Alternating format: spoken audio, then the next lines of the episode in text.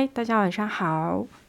今天是一期流水账，想要来记录一下我前两天去嵊州朋友家度过的两天。对，这个朋友就是糯米。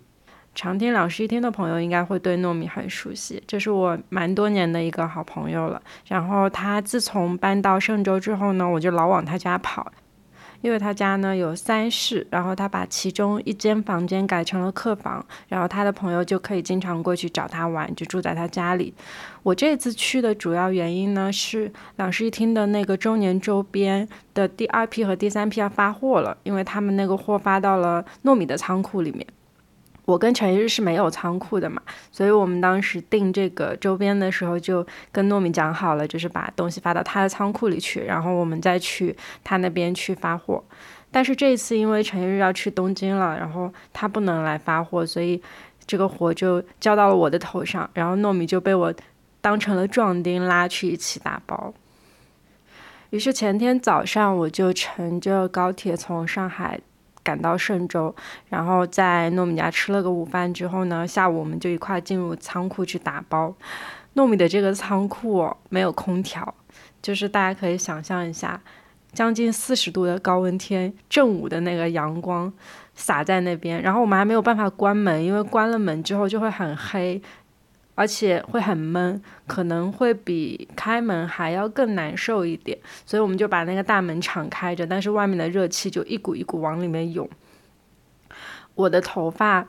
把它扎起来了，但是有一小撮会留在那个脖子后面嘛，我就一边打包，甚至是打包都还没有开始，还在用胶带纸去粘那个箱子的时候，我的汗就已经顺着头发贴着皮肤的那一块一滴一滴一滴的在往下流。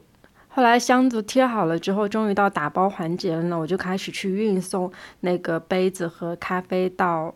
我们的那个快递箱里面去。运送的这个环节是需要站起来的，就是不断的弯腰低头去拿那个杯子，然后再放到那个箱子里去。然后我就一直。直起来，再弯下去，直起来，再弯下去，我就感受到我的汗从我的肩上一路流到腰部，然后再流到腿上。就过了一会儿，我的鞋子里面的袜子其实感觉都已经湿掉了，真的就是那种暴汗的感觉。但是讲老实话，我觉得打包快递是一件非常能够清空杂念的事情。我其实蛮早就。给糯米当过壮丁，就是前两年的时候，糯米刚刚开始做自己的食品品牌，叫米需要，大家可以在淘宝搜索一下。他之前在做这个品牌的时候呢，因为老师会给我们也寄一些吃的嘛，然后我去他家的时候就会给他当壮丁去打包。然后前两年的时候，就是秋冬的时候吧，会坐在他的仓库里打包。那个时候其实时间会比较舒服，就是至少不会流汗，然后呢也不会太冷。坐在那里的时候就是。脑子里面什么都不用想，就只要一件一件的把快递封起来，然后把东西放进去，把单子贴上就可以了。就是重复那种非常机械性的工作，是不需要动脑子的。我就在那个重复性机械劳动当中找到了一种静谧的感觉。就是此时此刻，我的身体和我的手全部都专注在眼前的这一堆快递盒里面，然后其他所有的事情都可以抛之脑后，什么都不想。于是这一次在打包两室一厅的周边的时候，又一次沉浸到了这种所谓的静谧里面，然后就觉得。原来我的人生也是需要一些机械性劳动来摆脱焦虑的，因为刚好在前往糯米家之前的两天，我因为一些事情陷入到了非常严重的焦虑里面。从上海到嵊州的那个高铁上的时候，我都依旧还是在内耗、在焦虑，就甚至是在后半程的时候打电话跟朋友讲话的时候就直接哭了。那个时候整个人都是处在于一个非常不舒服的阶段里。哦，我现在的窗外在打雷。如果大家能听到背景音乐有那种轰隆轰隆的声音的话，就是雷声。上海现在好像马上又要下大雨了。然后那天下午在打包的时候，我的手机放在旁边播放我那个播放列表里面其他的播客。其实我本来是想说把它当成一个背景音，就是消磨一下，一边听一边把所有的工作完成。但事实上，当我真的集中在包快递这件事情上的时候，旁边的播客在讲什么，我都没有在听了，就是我的脑子已经完全清空了所有的杂念，一整个放空在那边，有一点点像发呆时候的状态。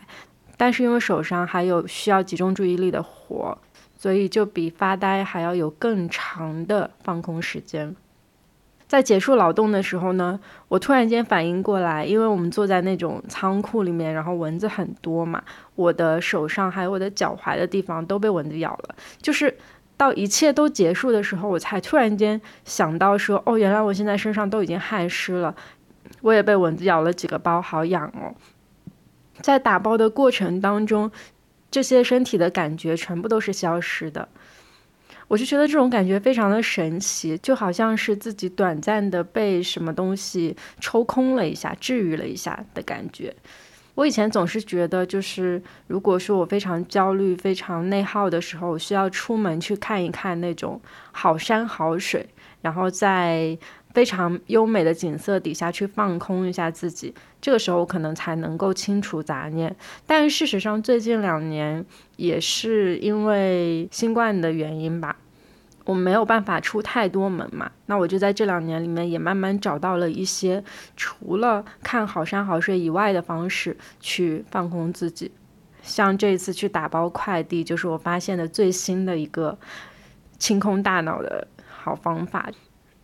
重复的去做一个机械性的劳动，那其实重复类比起来，就还有比如说给家里大扫除啊，或者是花很长时间给自己洗一个澡啊，我觉得这种。都其实是类似的，就是不需要动任何脑子，只需要去把注意力集中到自己的身体和手部的动作上就好了。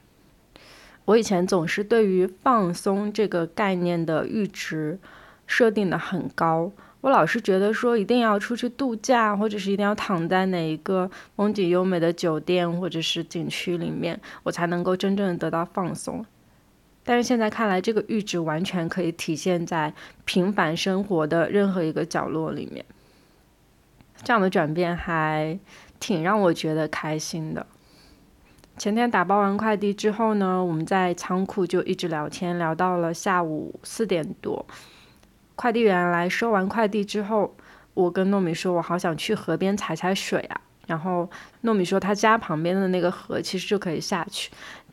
他可以带我去那个河边去踩踩水，但是我好死不死，我那天没有穿拖鞋过去，因为我之前就知道糯米家仓库蚊子很多嘛。然后我上一次去打包的时候，那个蚊子在我的穿着拖鞋的那个脚背上面咬的到处都是，然后我觉得很可怕，所以这次我只穿了运动鞋，就是非常不方便下水。然后再出门的时候，感受到了外面那个烈日，就是直到四点多了都还是很热，我真的是。感觉受不了了，就是很想尽快钻入空调间，所以我跟糯米说算了，下次一定。我们两个就骑着他们嵊州那个公共电瓶车，一路就骑回了他家，然后躺进了空调间里。哎，骑车的那个状态也很舒服，因为当时尽管说很热，但是骑车的时候不是会有风嘛，我们又经常会在那个树荫底下骑，整个骑车的过程就让我觉得我身上所有的汗都被风给稀释掉了。停下来的时候就觉得哇，好爽快！一整个下午的疲劳就因为骑了一下车就全部都清空了。后来那天晚上我就在糯米家的书房里面瘫着，就躺在一个懒人沙发上面瘫着剪播客，然后打游戏，打到差不多十一二点钟的时候，我就回了房间准备睡觉。在睡觉之前呢，找到了一本朋友之前推荐过的一本总裁文。然后他说反转很多，让我不要在晚上看。但是因为可能那天打游戏打的有点太兴奋了，一下子没有睡着，所以就把那本小说点开来看。然后看了大概四五章之后，觉得自己稍微有一点困了，就睡下了。没想到我这一觉就睡了十个多小时。我差不多是凌晨两点钟睡的觉吧。第二天中午不到十二点的时候我才醒来，中间就是沉沉的睡去，然后还做了两个比较长的梦，但是。那个梦讲的是什么？我现在已经记不清了。一觉睡到了中午，起来的时候到书房，睡眼惺忪的跟糯米说：“我起床了。”然后糯米告诉我说：“给你准备的早餐在厨房里面。”我就进到厨房里面，看到有一个盘子上面盖着一个盖子，然后把那个盖打开，就是我的早餐，有玉米、地瓜，还有煎好的肉肠。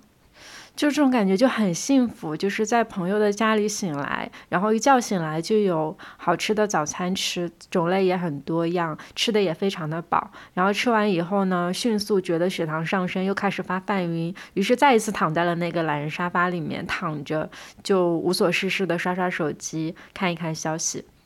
下午的时候起来又剪了剪播客，很快到了晚上，糯米又去给我做饭，然后吃完晚饭以后我就要离开了。我本来以为一整天都会这样平凡的度过，结果从我离开糯米家开始，事情就不断的在发生很多反转。这也是我为什么今天还蛮想要记录一下这个前两天的，因为觉得最后的这一个傍晚对于我来说真的很命途多舛。我在离开糯米家的时候呢，盛周刚刚好。呃，下了一场暴雨，在前面下午的时候一直在打雷，但是雨一直都没有下下来。然后到我要离开的时候呢，在下很大的雨。但是好巧不巧，因为我这一次去糯米家是带了电脑去的，然后包里的东西太多，所以出门的时候没有拿伞。我想着应该不会下雨吧，因为出门的时候看天气预报都是晴天和阴天，根本没有看到后面会下雨，我就顺理成章的没有带伞出门。而且我提前甚至预想了，我就想说再坏，糯米家应该也都会有伞的。谁知道糯米家没有伞，于是糯米就给我找了一块塑料泡沫板，就是大家知道那种快递寄来生鲜的那种快递啊，寄来的时候会有那个泡沫的盒子嘛，他就把泡沫的盒子上面的那块板给我拆下来了，然后跟我说：“你拿着这个，跑去我们小区门口。”哦，他自己拿了一个铁盘，应该是烤蛋糕用的那种铁盘来送我，然后我们两个就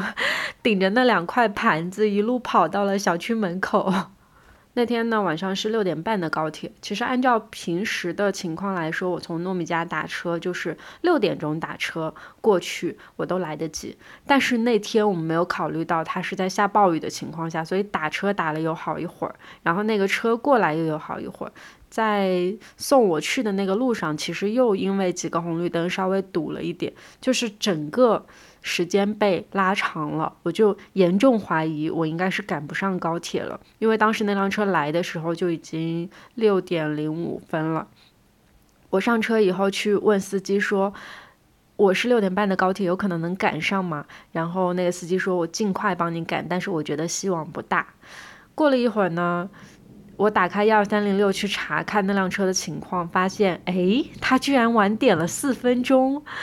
然后我就跟司机说了这个事儿，他说，嗯，那好像又有点希望了。然后他一路都开的还蛮快的，就是尽量给我以最快的速度给我送到了车站。我在他送达的前一分钟就已经把书包背到了身上，然后把身份证拿到了手上。在他停下来的那一刻，我拉开车门就跑，一边拉一边说：“谢谢师傅。”我怀疑我的那一句“谢谢师傅”就直接随风消失在空中了，也不知道师傅有没有听到，因为我的那个速度真的太快了，就是嗖的一下我就穿进了那个站，飞快的往前跑。飞快的进了安检之后，飞快的跑到那个检票口，然后检了票进去之后，发现哦，时间完全充裕，还有八分钟。于是我就慢悠悠的从那个地下通道一路走到站台上面，甚至这个时间还来得及给我爸爸打一个电话。就做完这一切之后，我跟糯米说，我成功赶上了，就觉得前面半个小时里发生的事情真的非常的惊心动魄。尽管说它只是一次赶车而已。但是我真的觉得我的心境一直在像过山车一样的变化，就是一会儿赶不上了，一会儿赶得上，一会儿又赶不上了 这样子的变化。然后呢，在列车驶出嵊州的时候呢，整个天空都已经完全黑下来了，就是已经是黑夜的状态了，连天上的云长什么样子其实都已经看不清了。但是这列车开着开着，开了半个小时，差不多七点的时候，我也不知道开到哪，应该是绍兴附近吧。外面突然间出现了一片紫色的那种晚霞，而且范围非常的大，就是整个车厢前面二分之一的景观全部都是这样紫色的晚霞，就非常的漂亮。然后那个城市在底下就散发着那种星星点点的光，因为列车是开在城市边缘的嘛，所以这个场景就还蛮有氛围感的。然后我就把照片拍下来，跟糯米说：“你看，我居然看到夕阳了。”然后糯米跟我讲说，他们家那边早就已经黑夜了，所以我就觉得很神奇，就很像是从黑夜重新穿回了一一片光明的地带里面一样。就整件事情就非常的峰回路转，在我看到夕阳的那一刻，我立刻又觉得今天真是好幸运，我好开心。想到前阵子的时候跟一个朋友聊天，然后他说他每天大概也就只有几分钟的时间是快乐的，我就跟他讲说，我觉得我是每个月都有几天是快乐的，其他日子就非常的平淡。其实去糯米家度过的这两天，他说平凡也是非常平凡的，因为我自始至终都把它归为一个很流水账的生活，其实就是去打包了一下快递，然后在糯米家摊了一天之后，又去赶车，在晚上回到了上海，非常平凡、非常普通的两天，但是我依旧会觉得，因为朋友的陪伴，因为一些峰回路转的心境。因为某些机械性劳动让我清空了杂念，放空了之前的焦虑，这两天对于我而言变得特别了起来。然后因为这样的记录，他们在我的回忆里又变得更加特别了一点。所以我现在越来越喜欢把生活里的很多小事去当回事儿了。我以前总是觉得很小的事情不值得被记录，因为他们都是平凡生活里没有什么闪光点的记忆吧。我好像总是觉得，只有那些宏大的远方，或者是漂亮的风景，值得被留下在我的回忆里熠熠生辉。但是，在这两年，就越来越觉得平凡生活里的那些让我觉得快乐一点点的点，他们都值得被记录下来，都值得用各种不同的形式去镶嵌在我的回忆里。它会给予我未来一种暗示，就是尽管说从此以后过的大部分生活都是会像这样平凡且普通的，但是它依旧是有它存在的意义，也依旧会给我带来快乐。我觉得这样的心态就越来越放松，越来越自洽了。我现在也越来越喜欢这种把所有的小事都很当回事的我自己。不知道你们最近的生活里有没有类似于像这样让你开心的小事呢？希望你也每天都有很快乐的时刻。好，那我们就下期再见吧，拜拜。